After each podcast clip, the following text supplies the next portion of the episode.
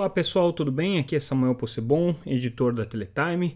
Hoje é quarta-feira, dia 18 de agosto de 2021 e a gente está de volta com mais um boletim Teletime News em que a gente traz as principais notícias do mercado de telecomunicações para vocês. É, todas as notícias que vocês vão escutar aqui estão disponíveis, obviamente, no nosso site www.teletime.com.br. Vocês podem acessar é, ler as matérias gratuitamente e ainda se inscrever para receber o nosso noticiário diretamente no seu e-mail, também sem nenhum custo. Se vocês também preferem acompanhar a gente pelas redes sociais, sempre como arroba Teletime News, a gente está disponível nas principais redes, seja no LinkedIn, Facebook, Twitter, é só acompanhar a gente e a gente traz as matérias em tempo real, ou pelo menos assim que a gente publica, disponíveis já nessas redes sociais. Começando então com o noticiário de hoje, é, e a gente vai ter ao longo desse, dessa quarta-feira emoções para quem está acompanhando o edital de 5G. O Tribunal de Contas é, deve fazer o julgamento do edital às 10 da manhã, é uma sessão extraordinária que foi marcada pelo TCU, e a novidade que a gente deve ter nesse julgamento é a inclusão de metas de educação dentro do edital. Esse é um assunto que a gente já está acompanhando há um bom tempo, como vocês sabem. O Congresso tem colocado muita pressão para que o governo inclua é, obrigações de conectividade em escolas no edital. É, houve um movimento da Comissão de Educação é, de uma maneira bastante contundente nesse sentido. A deputada Tabata Amaral levou ao TCU uma proposta estruturada de como que isso poderia ser feito. Os técnicos do Tribunal de Contas já manifestaram que vem espaço dentro é, do arcabouço legal para que sejam incluídas metas de educação. É, o próprio ministro Raimundo Carreiro, que relata o assunto no TCU, já deu mostras de que é simpático a ideia, e na semana passada, como vocês se lembram, o ministro Paulo Guedes também teve no Congresso para se defender com relação é, ao problema de não liberar os recursos do FUST para conectar escolas, como prevê a legislação específica para isso.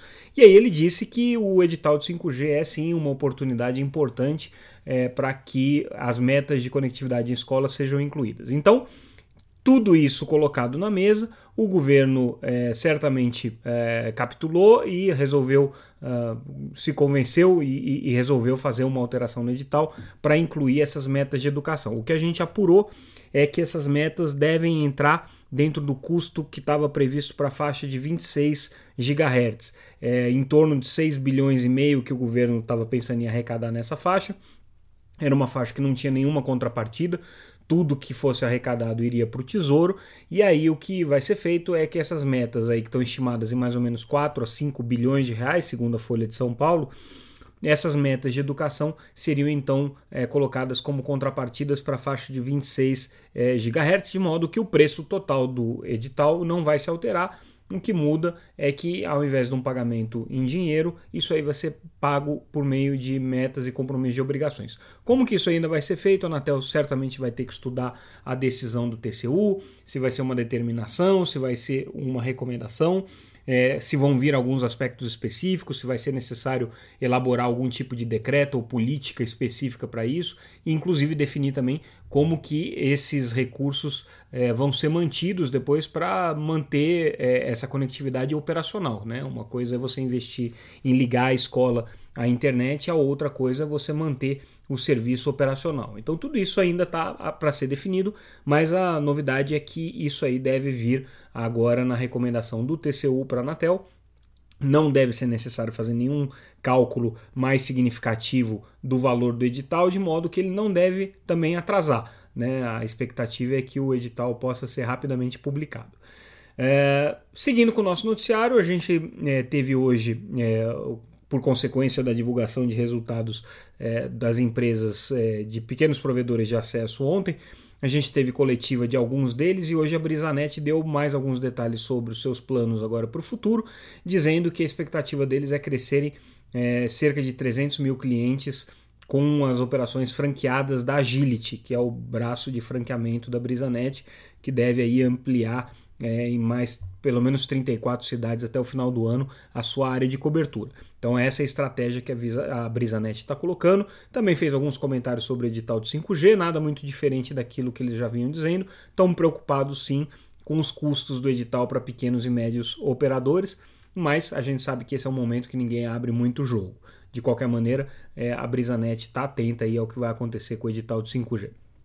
Também, num dia de entrevistas, é, foi a primeira oportunidade para o novo presidente da Ericsson é, falar com a imprensa, o Rodrigo Dishman, e o que ele colocou, é, que é, de alguma maneira é, mostra aí o, o, uma mudança de foco da Ericsson, pelo menos uma ampliação do foco, é que eles realmente estão agora preocupados em capturar esse mercado de provedores regionais e de operadores neutros de redes de infraestrutura. Então a Ericsson vê aí uma oportunidade é, de ampliar o seu, o seu portfólio com esses dois segmentos e também pegando aí é, a parte de redes privativas, onde é, a empresa já atua, mas aí nesse caso especificamente ela prefere atuar em parceria com as grandes operadoras de telecomunicações para não concorrer diretamente com elas.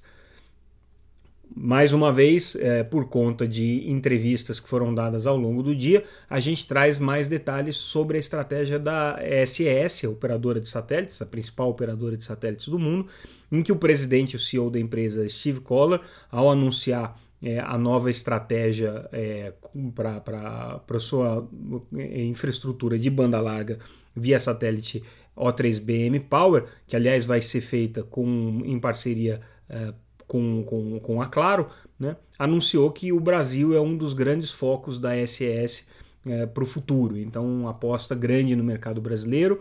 É, a, a, empresa está bastante animada aqui com o potencial desses novos satélites, né, com o crescimento do tráfego de dados em função dessas, é, dessa constelação é, M-Power que está sendo lançada agora e também com o lançamento do satélite SS-17, previsto aí para 2022 a expectativa da empresa é conseguir é, fazer com que o tráfego de dados no satélite já supere o tráfego de vídeo, que hoje tem sido o principal produto da SS de todas as operadoras de satélite. Também anunciaram aí é, a, uma parceria com a Microsoft, né, para poder fornecer capacidade para é, os serviços da Microsoft Azure, que é o serviço de, de é, serviços em nuvem da Microsoft.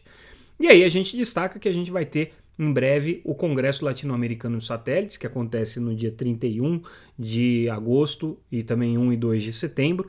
O evento vai trazer vários palestrantes internacionais, aí, é uma seleção de é, mais de oito palestrantes internacionais que já estão confirmados para o evento e que vão trazer novas perspectivas tecnológicas, novas estratégias para o mercado de satélites.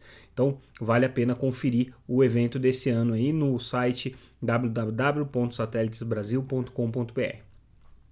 A gente destaca também uh, a importância que tem sido para as operadoras de telecomunicações a, a, questão de uh, buscar alternativas de criminalizar o furto de cabos, né, um problema que hoje afeta todas as operadoras, e numa audiência pública realizada é, na subcomissão de assuntos penais da CCJ, da Câmara dos Deputados, o presidente da Conexis, Marcos Ferrari, enfatizou isso e disse que é urgente para o setor de telecomunicações que é, o projeto de lei que criminaliza furtos de cabo e roubos de equipamento seja é, sancionado pelo Congresso para dar um pouco mais de segurança.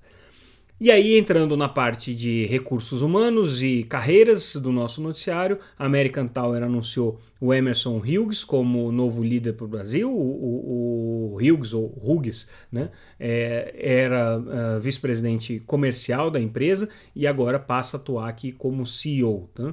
É, também a é, antiga chefe de gabinete do ministro Fábio Faria, Estela Dantas, foi formalmente empossada e nomeada como secretária executiva, como a gente já havia anunciado, e aí a gente fecha o nosso noticiário com a notícia de que o Vitor Menezes, que até então era secretário de telecomunicação e secretário executivo e foi exonerado, é, ele deixa também a presidência do Conselho de Administração da Telebrás.